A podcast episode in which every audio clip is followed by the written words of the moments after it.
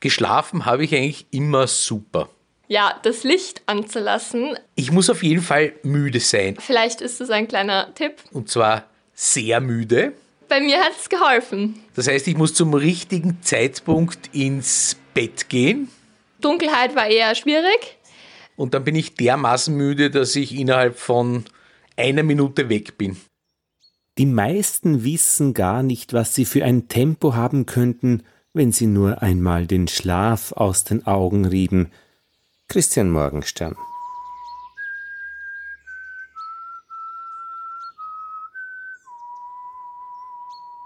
Drei Dinge helfen, die Mühseligkeiten des Lebens zu tragen, die Hoffnung, der Schlaf und das Lachen. Immanuel Kant.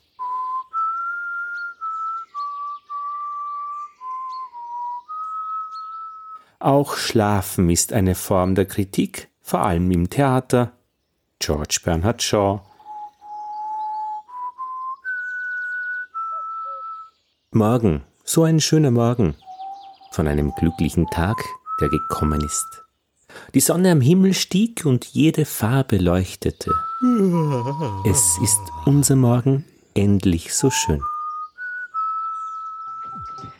Bossa Nova in diesem Lied 1959 im brasilianischen Film Orfeo Negro. Orpheus und Eurydike verlegt in den Karneval von Rio de Janeiro. Orpheus übrigens der erste mit Schlafstörungen Uli recherchiert das, sie wird es uns gleich erzählen. Ihre Familie haben wir eingangs gehört mit den Schlaftipps. Ja, Orpheus und Eurydike.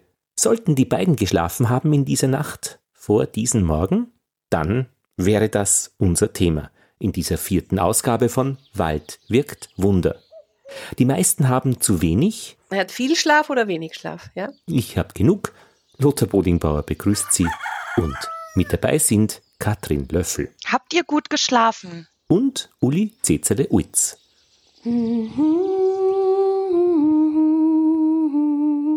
Uli wird mit einem Schlafforscher sprechen. Wenn ich jetzt im Dienstzimmer gerade schlafe, dann habe ich meine eigene Bettzeug und nehme nicht die Krankenhauswäsche, weil ich finde, für mich selber ist das schon ein bisschen angenehmer, wenn ich in einem, sage ich mal, nicht Krankenhausbett schlafe. Und Katrin mit einem Bettenbauer. Im Schlafzimmer sollte ein Bett stehen und vielleicht gar nicht viel mehr. Und was immer auch Sie mit Schlaf verbindet, es ist mit Sicherheit etwas dabei. Für Sie, für dich, herzlich willkommen. Schön,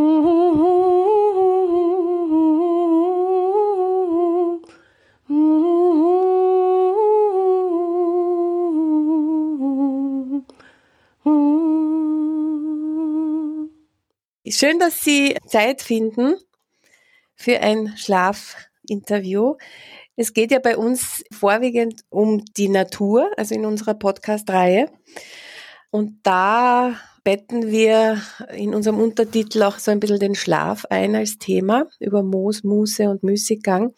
Und deswegen bin ich da jetzt bei Ihnen gelandet als Schlafmediziner und Schlaftherapeut. Ja. Ich darf vorstellen, Michael Saleto, Neurologe und Schlafmediziner. Schlafen ist ein menschliches Bedürfnis, das ganz automatisch funktioniert, möchte man meinen.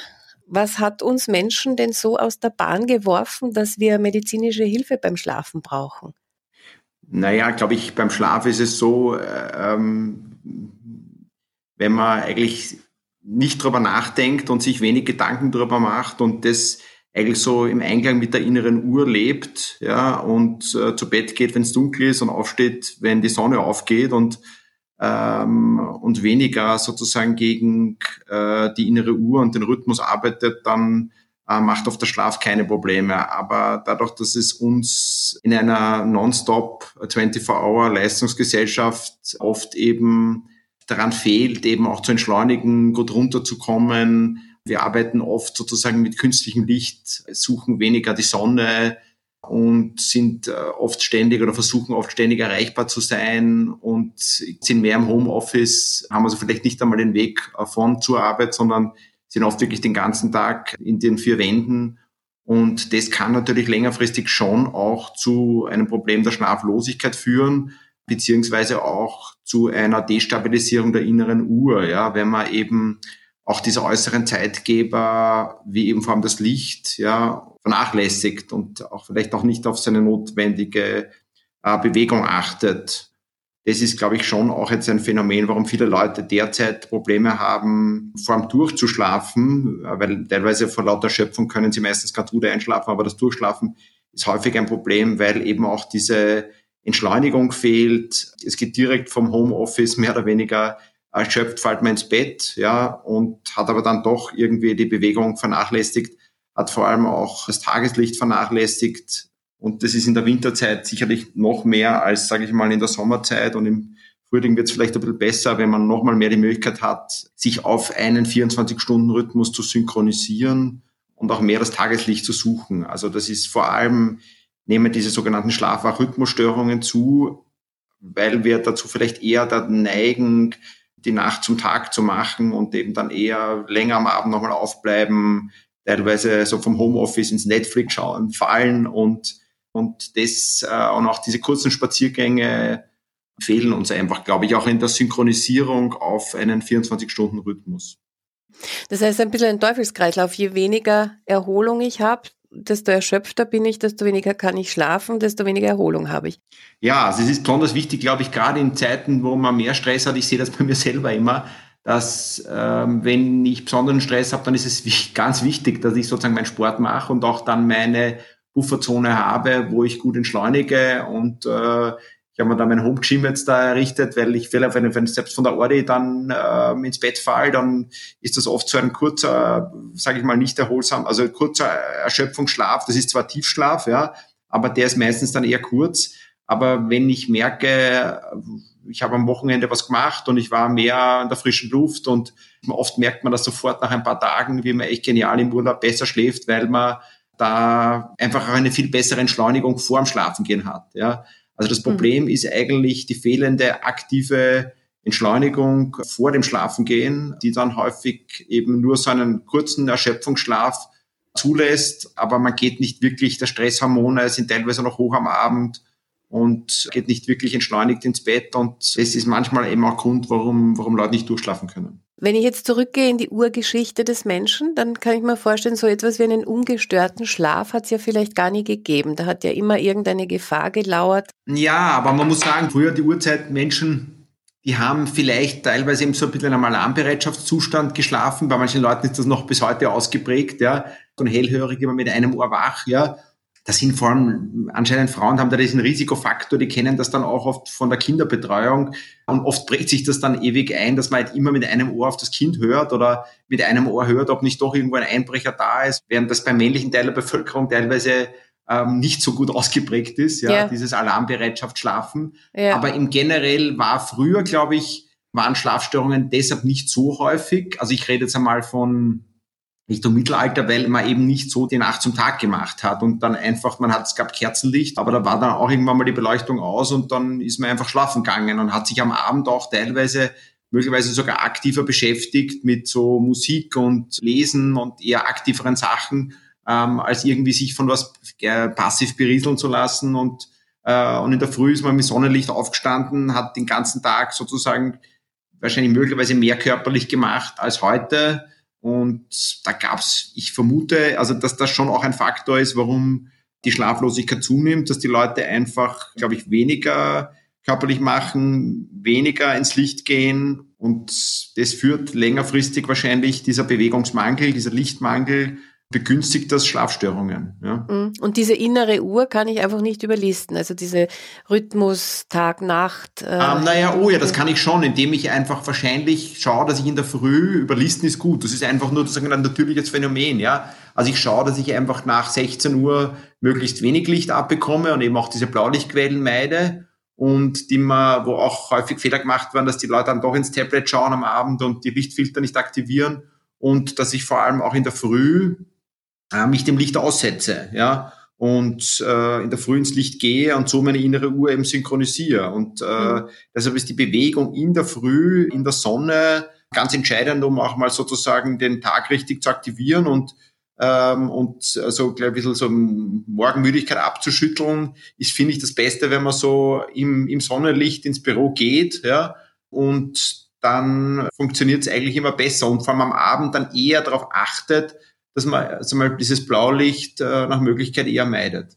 Jetzt gibt es ja verschiedene Arten von Schlafstörungen. Ich kann entweder nicht einschlafen, ich kann nicht durchschlafen, ich wache immer wieder auf. Ab wann spricht man von einer Schlafstörung? Generell muss man immer aufpassen. Ja. Es wird gerne das Wort Schlafstörung verwechselt mit der hauptsächlich bekanntesten nicht-organischen Schlafstörung der Insomnie. Also ähm, Sie sprechen jetzt nur die Insomnie an. Ja. Also die Insomnie ist sicherlich die häufigste nicht-organische Schlafstörung. Sind eben Ein- oder Durchschlafstörungen oder das Gefühl eines nicht erholsamen Schlafs an mindestens drei Tagen die Woche über, sage ich mal, zumindest ein Monat. Das ist die häufigste Hauptgruppe, ja, Insomnie. Ja. Das wird gerne verwechselt, ich habe Schlafstörungen, aber eigentlich ist eine Schlafstörung auch die Schlafapnoe, also wenn man sozusagen diese Atempausen hat, die Aussetzer. Mhm. Eine Schlafstörung ist theoretisch auch, wenn man zu viel schläft, also diese Hypersomnien, zum Beispiel, also Störungen im zentralen Nervensystem, wenn so Schlafbotenstoffe fehlen, das ist auch eine Schlafstörung. Mhm. Und auch das Schlafwandeln per se, ja, ist eine Schlafstörung, ja, also umschriebene. Und auch diese sogenannten, die Gruppe der Schlafbewegungsstörungen, also wenn man diese unruhigen Beine hat, das ist auch eine Schlafstörung, ja. Und auch diese klassische Schlafarrhythmusstörung, der Jetlag in dem Sinn, ja, ist auch eine Schlafstörung. Also mhm. diese veraltete oder teilweise eben Sichtweise Ein- und Durchschlafstörungen und damit ist sind alle Schlafstörungen gegessen, stimmt jetzt nicht. Also streng genommen muss man sagen, sicherlich gibt es bei der Haupt, dieser bekanntesten Schlafstörung, die bei zehn Prozent der Bevölkerung wirklich auch mit einer Tagesbeeinträchtigung hergeht, kann man dann schon, wenn man so will, unterteilen in eher Einschlafstörungen und in Durchschlafstörungen, die teilweise unterschiedliche Mechanismen haben können oder auch dem Gefühl eines nicht erholsamen Schlafs. Aber das ist nur eine der Hauptgruppen von echt diesen sechs Hauptgruppen. Mhm. Ja. Also das muss man schon noch unterscheiden. Also da bin ich leider heikliger Schlafmediziner, ja, weil das gerne verwechselt die Leute sagen, ich habe Schlafstörungen, damit meinen sie, ich habe eigentlich, ich leide an Schlaflosigkeit, ja. Also das ist die Schlaflosigkeit, ganz wichtig. Das ist die äh, Insomnie, ja. Und das ist einfach sozusagen die, die nicht erholsamer Schlaf, die häufigste nicht-organische Schlafstörung, dann Gruppe 2 eben diese Atmungsstörungen, Gruppe 3 die Hypersomnie, Gruppe 4 eben das Schlafwandeln, mhm. Gruppe 5 sind diese Bewegungsstörungen im Schlaf, Gruppe 6 sind dann so eigentlich so isolierte Symptome, teilweise eben auch ungeklärte Phänomene und 7 kann man dann noch so andere Schlafstörungen definieren. Kann ganz schön viel schiefgehen beim Schlafen. Und, und wie kann jetzt die Natur hilfreich sein, wenn es um guten Schlaf geht? Naja, gut, die Natur ist letztlich immer, man arbeitet ja, man muss immer den Weg zur Natur zurückholen. Also das, was eigentlich relativ äh, hilfreich ist, dass ich versuche auch immer regelmäßigere eher, wenn ich nicht gut ein- oder vor allem nicht gut durchschlafen kann, dass ich versuche auch einmal ähm, meinen Schlafdruck ähm, kontinuierlich zu steigern. Ja? Das heißt, dass ich mit einem nötigen Schlafdruck und einem natürlichen Schläfrigkeit ins Bett gehe und eben wirklich versuche mal eher am Abend länger zu entschleunigen, besser runterzukommen meine Bettliegezeit eher kürzer zu halten, sprich also unter sieben Stunden, ja, äh, und in der Früh trotzdem aufzustehen, obwohl ich vielleicht nicht ganz so gut geschlafen habe, ja, in der Früh ins Licht zu gehen. Das sind wesentlichere Maßnahmen als irgendwie unter Anführungszeichen eine natürliche Methode, die gerne unter Anführungszeichen, ich sage jetzt mal Journalisten hören will, aber die bösen, bösen Medikamente und die Natur, die man mit, mit Hopfen, Baldrian, das muss man sagen, und die wenigsten haben das wirklich durchgezogen, weil das natürlich ähm, eigentlich einer der Basisfaktoren ist, sind zwei Sachen. Ich muss entspannt ins Bett gehen, ich muss entschleunigt ins Bett gehen und ich muss einen Schlafdruck spüren. Ja, das heißt, ich muss wirklich spüren, dass ich am Anfang schläfrig und gene und wirklich mich aufs Bett freue und dann werde ich auch gut schlafen. Ja, also Schlafdruck, zweitens eben Entspannung, was mache ich am Abend, um gut runterzukommen und drittens, inwieweit schaffe ich es auch in der Nacht, auch meine negativen Gedanken über den Schlaf gut zu kontrollieren. Das sind die drei wesentlichen Basismaßnahmen, ja, eigentlich die ganz natürlich sind. Schlafdruck, Entspannung und Kontrolle der negativen Gedanken. Jemand, der über den Schlaf nachdenkt, der wird ein Problem kriegen. Ja, Na, ich finde es interessant, dass Sie das so oft jetzt betonen und es ist für mich eigentlich eine neue Perspektive, dass ich für einen guten Schlaf erholt sein muss? Naja, ich muss eher sagen wir, ich muss entspannt sein. Also ich darf, ich muss, ich muss entschleunigt sein und muss gut runterkommen. Erholt ist jetzt wieder was anderes, ja. Ähm, ich muss es schaffen, auch mich gut sozusagen abzugrenzen und muss gut ähm, mehr oder weniger äh, ich darf jetzt nicht meinen Alltag mit ins Bett nehmen, ich brauche meine Pufferzone. Das mhm. ist wichtig, wenn es wirklich um die Insomnie geht. Ja, mhm. und da helfen mir eben gut so Abendmeditationen oder auch wenn man sagt, immer dieser berühmte Waldspaziergang, der virtuelle, wenn das Wald ist die Kraftquelle, ich meine, wenn man sich, wenn man das Glück hat, man kann vielleicht noch einmal am Abend irgendwo so einen Abendspaziergang haben und kann das als Meditation mehr oder weniger praktizieren, die man vielleicht ins Bett mitnimmt, ja, mhm. dann kann eben zum Beispiel so eine Kraftquelle Wald, ja, mhm. ähm, unheimlich viel, äh, eine gute Fantasiereise, ein sehr gutes Ruhebild sein, mhm. äh, mit dem man auch dann besser schlafen kann. Es gibt Menschen, die zu allen Jahreszeiten bei geöffnetem Fenster schlafen, also bei allen Temperaturen, und solche, die sich nur bei geschlossenen geschlossenen Fenster entspannen können und Schlaf finden. Was ist hier Ihre Empfehlung? Also das ist immer wichtig, ist natürlich, dass man genug Sauerstoff hat und dass man ähm, in gut gelüfteten Räumen schläft. Ja, ähm, es sollte nicht zu heiß im Zimmer sein. Generell glaube ich immer so, aber das, ich glaube, ein gut durchlüfteter, eher kühlerer, also jetzt nicht ganz so heißer Raum, weil ähm, ist wahrscheinlich am idealsten, aber jeder muss sozusagen seine Wohlfühltemperatur selber finden. Oft ist, finde ich, fast gescheiter eben vielleicht, wenn es möglich ist, das Fenster zu öffnen, dafür eine wärmere Decke zu nehmen. Für den einen ist unheimlich wichtig, dass er das WLAN ausschaltet. Das ist jetzt nicht irgendwie bewiesen, dass das jetzt irgendwie böse Störfaktor sein kann. Oder für viele ist es wichtig, einfach symbolisch auch, dass es gut riecht im Raum und dass es gut durchlüftet ist. Und dafür halte ich die Entspannungsmaßnahme, das Entschleunigen am Abend, die Bewegung, die 10.000 Schritte, die man bewältigen sollte untertags, fast wesentlicher als ob ich jetzt bei gelüftetem Zimmer oder nicht. Das finden Sie in keinem Schlaflehrbuch der Welt, ja, ob man den Raum leer lüften muss oder nicht, ja, also vermutlich. Wenn ich nicht gut schlafe, dann gehe ich zu meiner Mami. ich kann das nur empfehlen, dass man sich ähm, auf YouTube solche beruhigenden Geräusche anhört. Je weniger die Leute davon wissen, wie Würste und Gesetze gemacht werden, desto besser schlafen sie.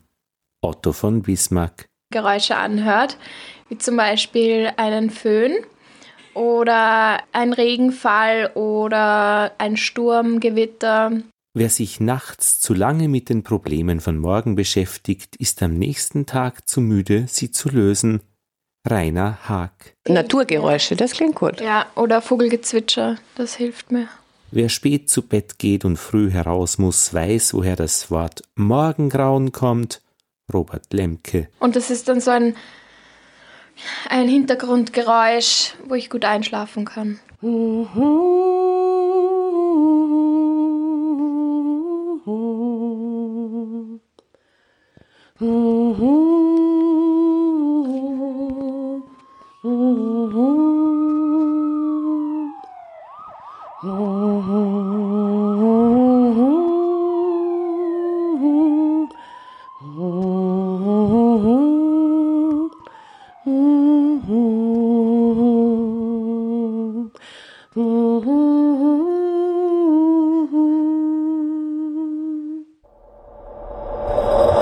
Orpheus und Eurydike. Sollten die beiden geschlafen haben in dieser Nacht vor diesem Morgen, dann wäre das unser Thema. Also lustig ist das jetzt schon, dass ich dieses Lied, das ich ja total rein zufällig gesungen habe und nachgesungen habe, tatsächlich mit dem Schlaf zu tun hat, aber anders als du es erzählst. Also laut dieser Beschreibung, dieser Inhaltsangabe ist es ja anders mit dem Schlaf, mit der Schlafbewandtnis und dieser Geschichte, nämlich dass der Orpheus ja so derartig unglücklich war, weil seine Eurydike, nachdem sie von der Schlange gebissen wurde, ihm, äh, tot war und er so unglücklich war, dass er nichts mehr aß und nicht mehr geschlafen hat. So lang, bis er eben dann den Hades Gott der Unterwelt bekniet hat und äh, der hat ihm dann gewährt, sie rauszuholen aus der Unterwelt, aber er darf sich nicht umdrehen und so weiter. Der Rest ist Geschichte mit der Salzsäule. Also ich würde es umformulieren in der Einleitung. Der Orpheus hat an Schlaflosigkeit gelitten. Das ist eigentlich der Aufhänger. Dann braucht er halt ein gutes Bett. Unser Podcast heißt Wald wirkt Wunder, aber im Untertitel haben wir das Wort Müßiggang mit dabei. Das heißt, so passt äh, Schlaf und Wald für uns zusammen. Denn Schlafen hat was mit Erholung zu tun. Wenn ich im Wald äh, bin, hat es was mit Erholung zu tun. Und so verwebt sich das Ganze. Und als wir uns eben über das Thema Schlafen Gedanken gemacht haben, sind wir natürlich auch direkt drauf gekommen, dass äh, Betten häufig aus Holz sind und man sich so den Wald eigentlich nach Hause holt. Und natürlich, wenn man so an Österreich denkt, viele, vielen fallen direkt Holzhäuser ein und oft auch irgendwie Schlafzimmer, die irgendwas mit Holz zu tun haben, wo Holzmöbel drin sind. Und dann kommt meistens schon ziemlich direkt die Zirbe. Und genau bei dieser Recherche bin ich auf euch, die Schlafmanufaktur, gestoßen. Und jetzt würde ich vorschlagen, stell dich doch einfach mal ganz kurz selbst vor. Genau, mein Name ist Florian Rack, ich bin von der Schlafmanufaktur, habe das ähm, vor acht Jahren mit meinem Kollegen Clemens Meirer gegründet. Und ja, unsere Spezialität ist gesunder Schlaf, erholsamer Schlaf und vor allem auch die Zirbe. Also wir arbeiten fast ausschließlich, machen wir Zirbenholzbetten und das funktioniert gut. Also die Zirbe ist nach wie vor im Trend. Hast du denn diese Nacht gut geschlafen? Ja, ich muss jetzt zugeben, die letzten Nächte waren irgendwie sehr intensiv. Äh, also wir haben gerade äh, richtig viel zu tun. Einerseits rund um die ganze Corona-Thematik sind wir auch ein bisschen gerade ein bisschen unterbesetzt äh, im Geschäft und äh, durch die Kurzarbeit. Andererseits eben ist recht viel zu tun, darum äh, es ist alles ein bisschen intensiv und ehrlich gesagt habe ich dadurch auch, mit, vor allem mit einem zweijährigen Kind, das was manchmal in der Nacht dann aufwacht und doch einmal äh, zu Mama und Papa ins Bett will, waren die Nächte etwas kurz in letzter Zeit, muss ich zugeben. Wie definierst du denn guten Schlaf? Heißt guter Schlaf lange Schlafen für dich? Nicht unbedingt. Also die Länge ist, glaube ich, nicht ausschlaggebend, aber es, ich glaube, es braucht schon eine, eine, gewisse, eine gewisse Dauer, ist wahrscheinlich nötig, dass man einfach durch alle Schlafphasen irgendwie durchkommt oder dass man die Schlaf, also diese äh, mehrmaligen Tiefschlafphasen auch wirklich hat.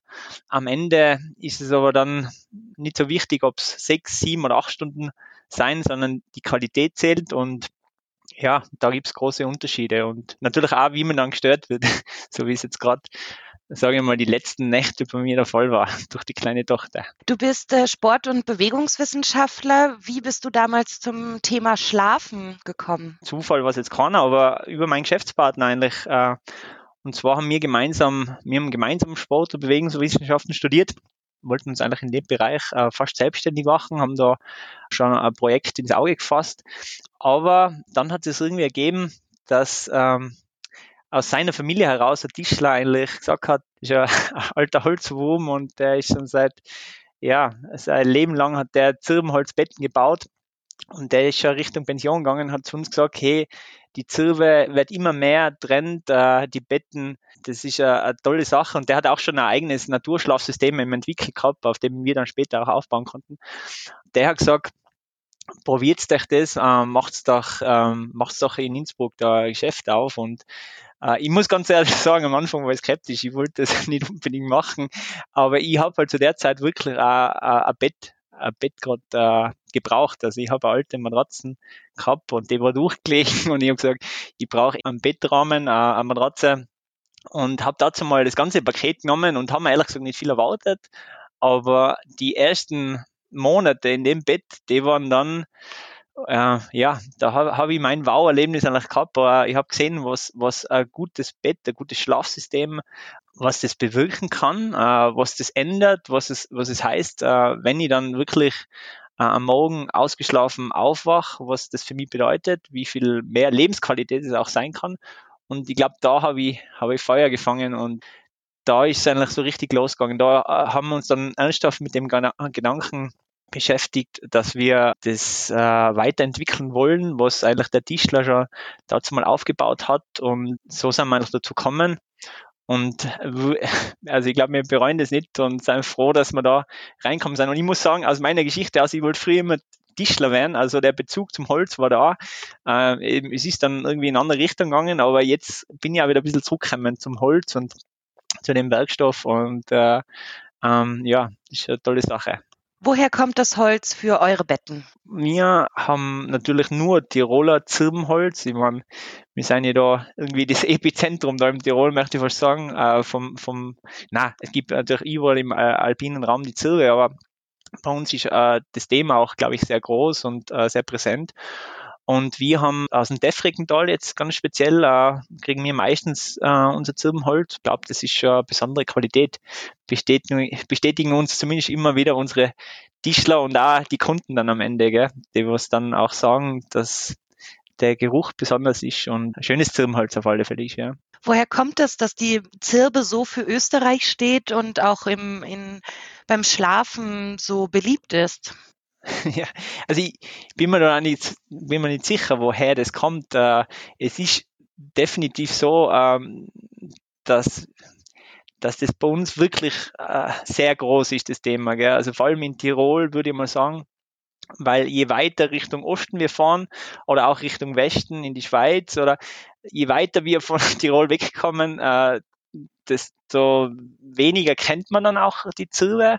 Aber es hat sich natürlich schon äh, in, die, in die letzten Jahre äh, stark äh, verbreitet. Also es wissen immer mehr Leute Bescheid. Auch, glaube viele äh, Urlauber, die was halt vielleicht in einem Hotel, inzwischen sind ja viele Hotels auch schon mit äh, Zirbenholzbetten, also ja, also das ist ja auch da, hat da auch dieser Trend Einzug gehalten. Also da haben die Leute oft schon, die Urlauber oft schon Kontakt gehabt und haben auch dieses, dieses Gefühl vielleicht mit nach Hause genommen und darum hat sich schon ein bisschen außerhalb von Tirol jetzt äh, ausgebrei äh, verbreitet, dieser Mythos, wenn man so will.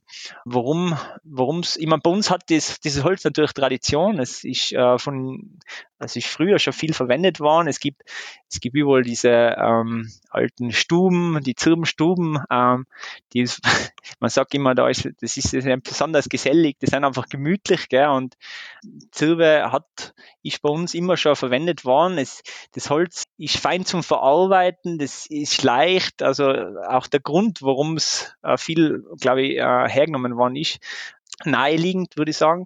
Und, und dieser Duft, der macht es auch besonders irgendwo, gell? Und man riecht sofort, wenn man in ein Zimmer reinkommt, ob, ob das jetzt ein Zirbenzimmer ist oder ob, ob da ein Bett drinnen ist aus Zirbenholz. Ähm, ja, das macht es besonders und ja, wie gesagt, warum bin ich mir jetzt auch nicht ganz sicher, aber wir haben halt genug Zirbe auch, muss man auch sagen. Also die Zirbe wächst im alpinen Raum und wir haben, wir haben die Berge da. Deswegen denke ich, ist es als sehr naheliegend, dass man, dass man die Zirbe verwendet hat. Gibt es andere Eigenschaften, die die Zirbe hat, die man vielleicht so gar nicht kennt? Ja, also das Besondere am Holz ist, es ist eigentlich das leichteste Nadelholz. Es wächst hoch droben, äh, da wo andere Bäume eigentlich nicht mehr wachsen. Es ist ja total spannend. Wir sind ja viel äh, in den Bergen unterwegs und beim Skitour gehen, äh, wenn man dann irgendwo wieder auf einem Felsvorsprung so ein kleines Bamel irgendwo sieht, wo man denkt, wie geht das, warum, wie kann es da wachsen, dann ist oftmals wirklich eine Zirbe, das, die, die, die, äh, der, der Baum wächst auf kargen Boden, der braucht nicht viel, und eben Hochdrom. Und dafür äh, sein äh, irgendwo, er wächst langsam. Ähm, die, diese Baum, Baumringe sind eng zusammen ähm, und am Ende lässt er sich eben super bearbeiten, gell? Ähm, ähm, weil es ein Weichholz ist. Ähm, und äh, es ist zum Schnitzen ideal. Die Schnitzer verwenden es sehr gerne und auch diese, diese Äste können eigentlich dazu zur Zirbe. Das sind auch, die reißen kaum. Ähm, die reißen, also generell schwindet das Holz nicht so und es reißt kaum. Also es ist ein sehr dankbares Holz, würde ich so sagen. Generell verkaufen wir eigentlich nur unbehandelte Zirbe. Also wir dann jetzt andere Hölzer, wenn ihr gerne mal geölt oder ich meine, lackiert, das jetzt mal so und so weg, aber vielleicht geölt, die Hauthölzer vor allem. Aber Zirbenholz tut man eigentlich nicht behandeln. Also ich habe schon mal gelesen, dass manche einwachsen oder irgendwas, aber ganz ehrlich, das Holz sollte ja mit mitleben, mitatmen können, das nimmt Feuchtigkeit auf, gibt es wieder ab. Das macht es ja auch besonders vom Geruch her. Also darum riecht es ja auch so intensiv, wenn es eben Feuchtigkeit aufnehmen und, und wieder abgeben kann und damit auch mehr Geruch äh, verströmt.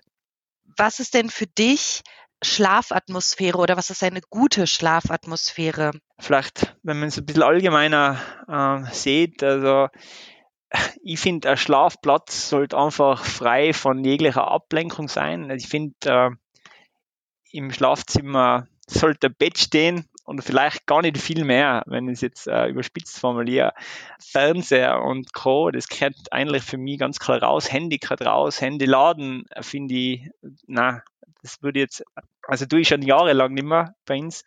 Frische Luft, also rein vom Klima her natürlich, frische Luft ist wichtig. Äh, es soll nicht zu warm sein, muss äh, angenehm sein, man muss sich wohlfühlen für uns, gell, ähm, wir haben ja, wir haben ein Bettengeschäft, äh, wir haben uns auf ergonomischen Schlaf auch spezialisiert. Ich finde, ganz, ganz wesentlich ist natürlich auch, auf was ich liege. Also für uns kommen nur Naturmaterialien zum Beispiel in Frage. Ich will, ich will in meinem Schlafzimmer, will ich keine Schadstoffe haben. Das ist, ich glaube, das ist ganz wichtig.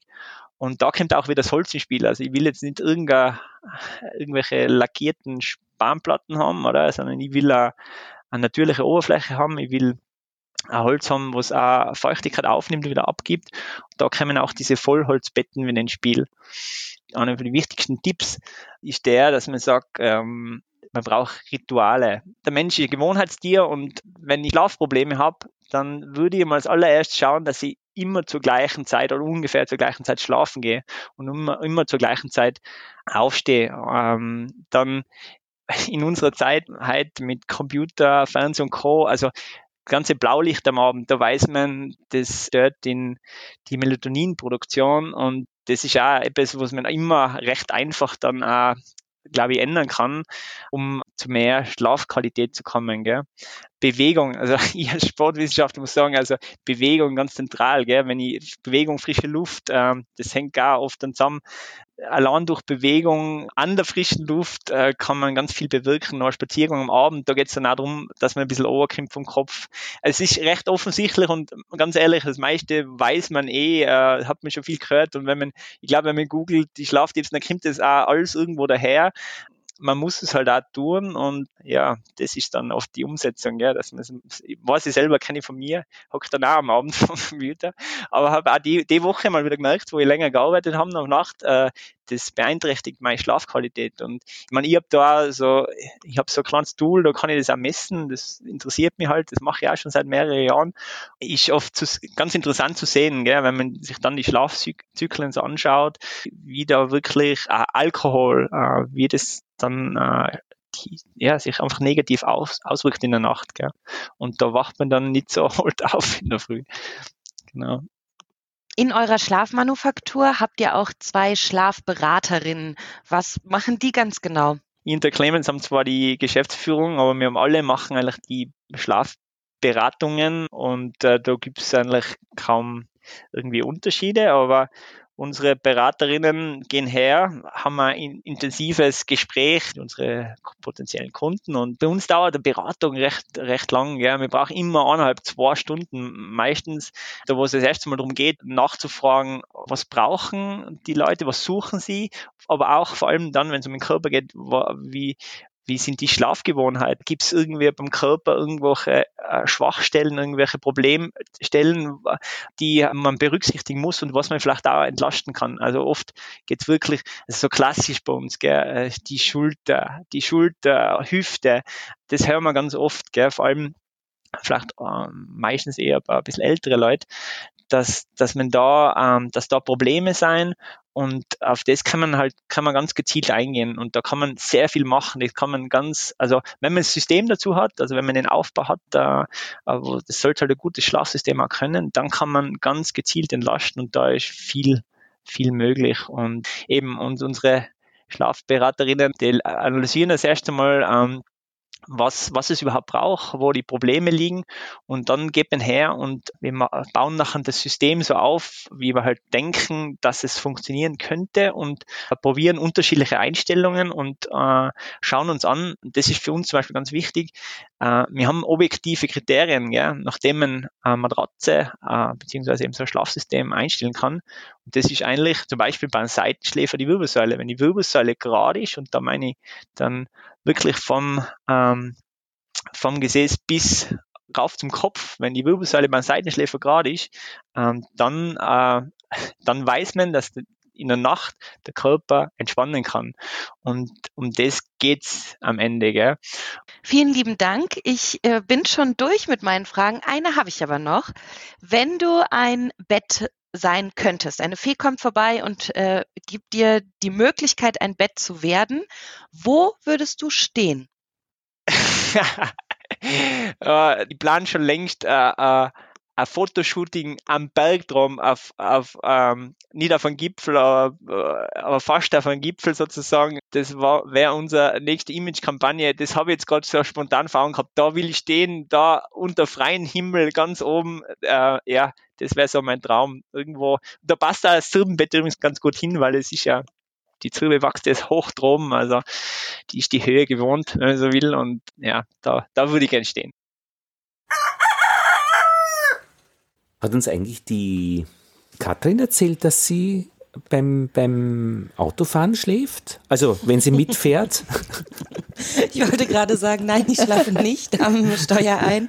Äh, ja, genau, mich äh, beruhigt das ähm, Ruckeln und auch das Geräusch. Mhm. Das gilt aber auch nicht nur fürs Autofahren, auch fürs Zugfahren und mhm. fürs Fliegen oder für jegliches anderes, äh, ich weiß nicht, ich bin noch nie in der Kutsche gefahren, aber ich denke, dort würde ich vermutlich auch schlafen. ich meine, das Einschlafen ist ja die eine Geschichte, aber das Aufwachen ist möglicherweise eine andere das kommt immer drauf an, mit wem man unterwegs ist. Also wenn mhm. ich äh, allein im Zug unterwegs bin, dann freue ich mich, dass ich die Reisezeit gut genutzt habe und mich erholt habe und geschlafen habe. Mhm. Wenn ich mit jemand anderem unterwegs bin, dann bin ich manchmal vielleicht ein bisschen peinlich berührt, weil ich mir denke, ups, ich habe jetzt geschlafen, habe es mir richtig gut gehen lassen und der andere oder die andere musste fahren oder hätte sich eigentlich über meine Gesellschaft gefreut. Also da war ich ja, aber halt nur nicht gesprächig. Das klingt auch jetzt auch nicht wirklich, äh, wenn man finde ich, mit dir fährt im Auto. Das fände ich sehr beruhigend. Also wenn, ich, äh, wenn du da schläfst, weil es ist ja auch ein gewisses Vertrauen, das da, das da ausgeströmt Na, da wird. Da fühle ich mich als Fahrerin immer so allein, wenn der Nebenfahrer schlaft. Da würde ich dich aufwecken, Katrin. Fahr, fahr nie mit mir Auto. Ja, dann werde ich tatsächlich ein bisschen grantig. oh, oh. naja, eh. Übrigens, der Schlaf, Weltschlaftag fällt jeweils auf die Tag- und Nachtgleiche im März, lese ich da gerade. Deswegen wurde dieser Termin ausgewählt. Das ist sehr schlau, weil würde der im Sommer stattfinden, dann könnte man mit Recht sagen, da ist die Nacht sehr kurz, was soll das mit diesem Weltschlaftag? Und wäre es im Winter, mhm. sagt man, keine Kunst. Genau. Also da hat sich das was überlegt. Sehr geschickt. Reagiert ihr denn auch so stark auf Dunkelheit? Also bei mir ist es zum Beispiel so, wenn es dunkel wird, fange ich sofort an zu gähnen, wie so ein kleines Vögelchen, über dessen ähm, Käfig eine Decke gelegt wird. Ich ja. bin sofort müde. Ja, definitiv. Und ich glaube, also ich kann es für mich sagen, dass das kommt von, als Kind mussten wir heimkommen, wenn es dunkel wird. Und da war der Tag dann letztlich gelaufen. Und ich kenne das von Indonesien oder von, von irgendwo an Gegenden am Äquator, wo die Sonne so blub im Meer versinkt, zack, bin ich müde. Eben, wie du sagst, die Decke. Ja, ganz genau, ich kenn's. Moment, physiologisch ist es zu erklären, weil das Melatonin einschießt. Mhm, genau. Mhm. Das Schlafhormon. Zu Recht, wahrscheinlich, ja. Im Dunkeln. Und darum sollte man ja dunkel haben, ne, beim Schlafen. Mhm. Übrigens fällt mir ein, die Neurologen, äh, da gibt's, die gibt's auch bei den äh, Fadenwurmforscherinnen und Forschern. Die studieren nämlich auch, dass die Fadenwürmer oder wie die Fadenwürmer schlafen und die schlafen am liebsten im Rudel. Die werden unrund, wenn sie alleine schlafen und die haben herausgefunden, diese Forscher, dass ähm, die den Sauerstoffgehalt spüren. Wenn viele Würmer im Rudel schlafen, sinkt dort in der Gegend der Sauerstoffgehalt und dann wissen sie, alles ist gut. Okay, aber und dann kriegen sie weniger Sauerstoff aber ab. Das nehmen sie in Kauf. Das ist ihr Zeichen dafür, alles ist gut, wir schlafen im Rudel. Und wenn sie aber viel Sauerstoff haben, wissen sie, ah, da ist irgendein Problem, äh, wir gehen jetzt besser mal nicht äh, äh, schlafen. Super. Dann äh, nächstes Thema. Ja, nächstes Thema, nächste Episode, das ist noch unbekannt. Es ist nämlich jetzt schon spät am Abend. Äh, Homeoffice, ja, da geht das. Ich kann jetzt niemanden mehr anrufen, um nachzufragen, was wir nächste Episode Nummer 5 hören werden. Ich glaube zu wissen, dass es da ein bisschen um das knorrige, unregelmäßige gehen wird, um das Ungewöhnliche und, oh Gott, ich sehe den Mond, der ist riesig am Himmel Ja. Und um das äh, Schreckliche, nein, um das nicht so ganz Normale, aber ich hole jetzt noch einmal den Hund, wir gehen um die Häuser und schauen vielleicht noch in den Mond.